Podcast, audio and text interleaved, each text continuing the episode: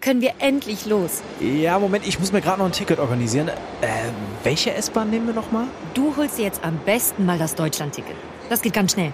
Und schon können wir mit allen Bussen und Regionalbahnen fahren, wann wir möchten. Und auch wohin wir wollen? Ja, wir steigen einfach ein und müssen uns mit dem Deutschland-Ticket um keine weiteren Tickets kümmern. Egal, ob du montags damit ins Büro fährst oder wir spontan nach Berlin wollen. Oder am Wochenende ins Grüne. Okay, das heißt, wenn ich mit den Jungs zum Auswärtsspiel will, steige ich einfach mit meinem Ticket in die Regionalbahn und den Bus und fahre zum Stadion. ja, ganz genau. Aber jetzt geht's erstmal zum Shoppen in die Stadt. Und? Wann möchtest du losfahren? Jetzt informieren unter bahn.de slash Deutschlandticket.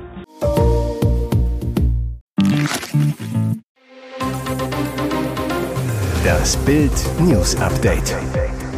Es ist Freitag, der 1. Dezember und das sind die Bild-Top-Meldungen. Zweifel an seinem Grundsteuermodell wachsen. Droht Scholz schon wieder eine Blamage vor Gericht? Schwere Vorwürfe gegen Ex-Nationalspieler. Staatsanwalt erhebt Anklage gegen Schulz. Temperaturprognose kritisch. Reicht unser Gas für diesen Eiskaltwinter? Gerade erst ist Olaf Scholz 65 SPD die Milliardentrickserei seiner Regierung beim Haushalt um die Ohren geflogen. Da droht dem Bundeskanzler die nächste Blamage. Problem diesmal das Grundsteuer-Bundesmodell, das Scholz 2019 in seiner Zeit als Bundesfinanzminister eingeführt hat. In Rheinland-Pfalz, das als eines von insgesamt neun Bundesländern diese Regelungen übernommen hat, haben nun zwei Betroffene gegen ihre Grundsteuerwertbescheide Einspruch eingelegt und vorläufig Recht bekommen. Denn das zuständige Finanzgericht Rheinland-Pfalz hat ernstliche Zweifel an der Verfassungsmäßigkeit der zugrunde liegenden Bewertungsregeln der Grundsteuer geäußert. Heißt konkret, die Richter glauben, dass das Scholz-Modell gegen die Verfassung verstoßen könnte. Damit könnte es in Karlsruhe vor dem Bundesverfassungsgericht landen, dort, wo vor zwei Wochen erst der Nachtragshaushalt des Kanzlers für verfassungswidrig erklärt wurde. Schwere Vorwürfe gegen Ex-BVB-Profi Nico Schulz, 30. Die Staatsanwaltschaft Dortmund teilt am Freitag mit, dass sie Anklage gegen Schulz erheben werde. Zuerst hatten der Kicker und die Ruhrnachrichten berichtet. Der Grund für die Anklage Verdacht der gefährlichen Körperverletzung in drei Fällen an einer ehemaligen Lebensgefährtin. Die Taten sollen sich am 14. Januar, 21. März und 30. August 2020 in bzw. im Bereich der Wohnung der Geschädigten in Berlin ereignet haben. Es gilt die Unschuldsvermutung. Zum Zeitpunkt der ihm vorgeworfenen Taten stand Schulz noch beim BVB unter Vertrag. Der ehemalige Nationalspieler, zwölf Einsätze zwischen 2018 und 2020, kam 2019 für rund 25 Millionen Euro aus Hoffenheim nach Dortmund. Die Erwartungen konnte er jedoch nicht erfüllen. In vier Jahren standen nur 61 Einsätze für Schulz zu Buche. Im Juli 2023 lösten Schulz und der BVB die gemeinsame Vereinbarung ein Jahr vor Vertragsende auf. Seitdem ist der gebürtige Berliner, der von 2000 bis 2015 Spieler von Hertha BSC war, vereinslos. Kommen wir mit unseren Gasvorräten durch den Winter? Schnee und Temperaturen um den Gefrierpunkt in ganz Deutschland. Der Winter lässt uns 2023 schon Ende November richtig bibbern.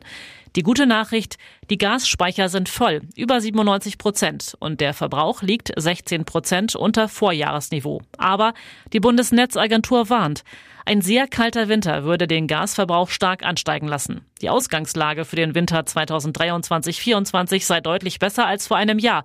Jedoch verbleiben Restrisiken. Die Temperaturprognose wird von der Behörde als kritisch eingestuft. Heißt, die vorhergesagte Durchschnittstemperatur der kommenden sieben Tage liegt zwei Grad unter dem Durchschnitt der Jahre 2018 bis 2022. Über den gesamten Winter würde dies einen Mehrgasverbrauch von rund 18 Prozent der maximalen Speicherkapazität bedeuten und müsste durch Mehreinsparungen oder mehr Importe ausgeglichen werden, so die Behörde. Die privaten Haushalte hätten sehr wenig an Gas eingespart, allen Einsparappellen zum Trotz, so Energieökonom Professor Manuel Frondel vom Leibniz Institut für Wirtschaftsforschung zu Bild. Frondels Warnung, wir sollten uns nicht zu sicher fühlen. Wenn der Winter kalt wird, leeren sich die Speicher schnell. Viel länger als zwei Monate halten wir mit den Speichern ohne Nachschub aus den Pipelines nicht durch. Victoria von Schweden bei Gala in London. Prinzessin glitzert in Günstigkleid. Kronprinzessin Victoria, 46, trägt bei festlichen Anlässen gerne mal Roben von H&M und verleiht so dem schwedischen Preiswertlabel einen Hauch jenes edlen Glanzes, den nun einmal nur der Hochadel ausstrahlen kann. So auch diese Woche bei ihrem offiziellen Besuch in Großbritannien. Bei einem Galadinner im National History Museum in London, das die schwedische Botschaft ihr zu Ehren gab, erschien sie in einem silberglitzernden Paillettenkleid von H&M. Allerdings, der schwedische Moderiese hat extra für sie ein Modell aus dem dem aktuellen Angebot umgeschneidert. Für Normalsterbliche ist es nur als Minikleid erhältlich. Bei Victoria reichen Stoff und Pailletten dagegen bis zum Knöchel. Eine Fake-Fur-Jacke, die sie dazu trug, kam vom Label Philippa K. und ist ebenfalls schwedisch. Einen weiteren Gruß aus der Heimat trug die Kronprinzessin an den Ohren. Die Ohrringe stammen von der schwedischen Designerin Maria Nielsdotter. Kronprinzessin Victoria ist aus Überzeugung begeisterte H&M-Botschafterin, mit den Unternehmern privat eng befreundet. Sie besuchte mit dem H&M-Erben Karl Johann Persson dasselbe Gymnasium, genau wie dessen Ehefrau Leonie. Sie zählt zu Victorias engsten und besten Freundinnen. Und jetzt weitere wichtige Meldungen des Tages vom Bild Newsdesk. Neue Klage gegen Gill. Hotel bleibt auf Millionenschaden sitzen. Wie teuer wird die David-Stern-Lüge für Gil Ofarim noch werden? Nach seinem Geständnis will das Landgericht Leipzig gegen 10.000 Euro Geldauflage den Verleumdungsprozess gegen den jüdischen Sänger einstellen. Weitere bis zu 20.000 Euro Schmerzensgeld fließen an den von ihm des Antisemitismus beschuldigten Hotelmanager Markus W. Dazu werden Anwalts- und wohl auch Verfahrenskosten von insgesamt etwa 130.000 Euro fällig. In dieser Rechnung nicht enthalten der Schaden, den das Leipziger Hotel The West West-In wegen der ausgedachten Anschuldigungen erlitten hat. Und er ist immens. Sofort nach dem Ofarim am 5. Oktober 2021 sein später millionenfach geklicktes Video auf Instagram veröffentlicht und behauptet hatte, er habe wegen seiner David-Sternkette nicht einchecken dürfen schoss die Zahl der Stornierungen in eine für das Luxushotel katastrophale Höhe. Auf Bewertungsplattformen für Hotels, auch bei Google, häuften sich negative Kommentare, sogar offene Anfeindungen. Wie Bild erfuhr, traf dies nicht nur das Leipziger West Inn, sondern Hotels der Marke weltweit. Der finanzielle Gesamtschaden soll laut Insider-Informationen in die Millionen gehen. Vor dem WM-Finale, welcher Weltstar unseren U17-Kapitän anfeuert.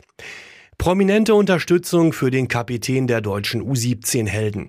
Wenn das Team von Nationaltrainer Christian Wück morgen zum Finale der U17 WM gegen Frankreich ins Manahan-Stadion von Surakarta in Indonesien einläuft, wird Noah Davic wieder ganz vorne weggehen. Als Anführer seiner goldenen 2006er Generation hat sich der gebürtige Freiburger spätestens seit dem Gewinn der U17 EM im vergangenen Sommer einen Namen in Fußball Deutschland gemacht.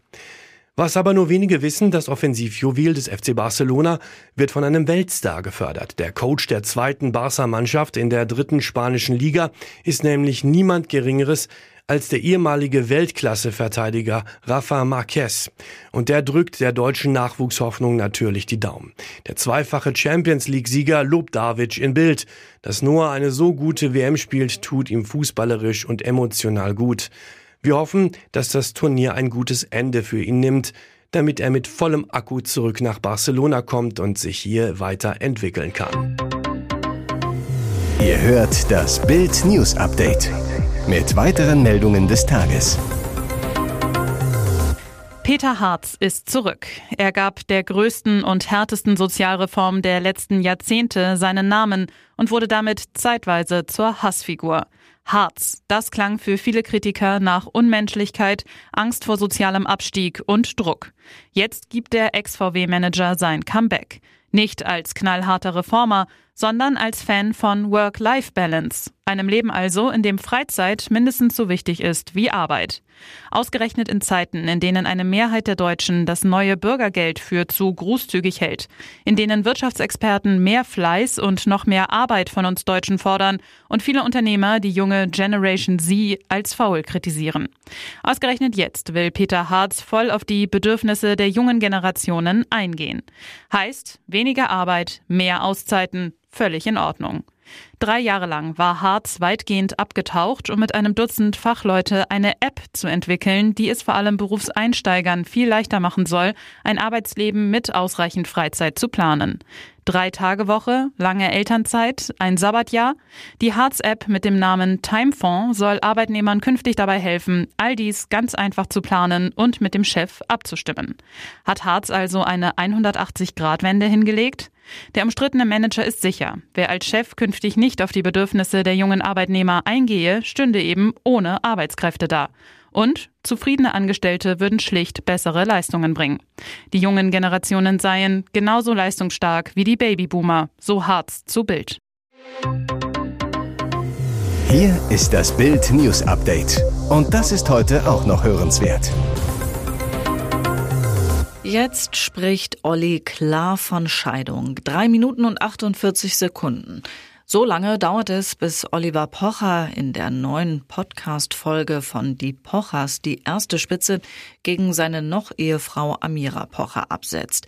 Die Episode wurde bereits vorigen Freitag vor 500 Zuschauern in Köln aufgezeichnet. Olli erzählt, ich habe mich verändert, bin anders geworden. Plötzlich geht es um das Thema Scheidung Olli und Sandy zanken sich nach dem Eheaus im Jahr 2013 monatelang heftig vor Gericht. Doch für Ollis Scheidungsanwältin hat Sandy im Podcast nur Lob übrig. Das war so gut, dass ich sie all meinen Freundinnen weiterempfohlen habe. Nach einer kurzen Pause setzt Sandy nach. Die wird ja bald wieder mehr zu tun haben. Arbeitet die eigentlich exklusiv für dich? Dann spricht Pocher klar von Scheidung. Ich habe gelesen, Amira hat dem Bunte-Interview gesagt, der Ehevertrag ist nur aus Liebe, nicht wegen des Geldes. Vor Gericht werde man dann gegebenenfalls sehen müssen, ob der Vertrag wirklich nur wegen des Geldes oder wegen der Liebe war. Dazu Olli weiter. Von meiner Seite ist es relativ unkompliziert. Ich habe keine großen Punkte, um das zu klären. Ich bin gespannt. Höchste Alarmstufe bei der Feuerwehr Reizgasattacke in Regionalbahn Zug evakuiert. Großalarm in einer Regionalbahn in Sachsen. Nachdem Unbekannte offenbar Reizgas versprüht hatten, klagten mehrere Menschen plötzlich gleichzeitig über Atemnot. Der Zug war am Donnerstagabend gerade auf dem Weg von Leipzig nach Eisenach, als gegen 18.30 Uhr ein stechender Geruch austrat und die Atemwege der Fahrgäste stark reizte. Der Lokführer reagierte blitzschnell, rief den Notruf und stoppte sofort die Bahn in Höhe der Georg-Schumann-Straße im Leipziger Stadtteil Möckern. So eilten gleich 13 Rettungswagen und 14 Feuerwehrfahrzeuge mit Blaulicht zum Bahngleis. Hinzu kamen mehrere Beamte der Bundes- und Landespolizei sowie eine Gefahrenstoffeinheit. Polizeisprecher Damrau, sechs Fahrgäste wurden so schwer verletzt, dass sie mit Atemproblemen in umliegende Krankenhäuser gebracht werden mussten. In Schutzanzügen versuchten die Feuerwehrleute den Stoff zu identifizieren und belüfteten die Bahn. Diese war an dem Abend nicht mehr einsatzbereit. Die verbliebenen Fahrgäste konnten mit einem Ersatzzug ihre Reise fortsetzen, der innerhalb einer halben Stunde eintraf.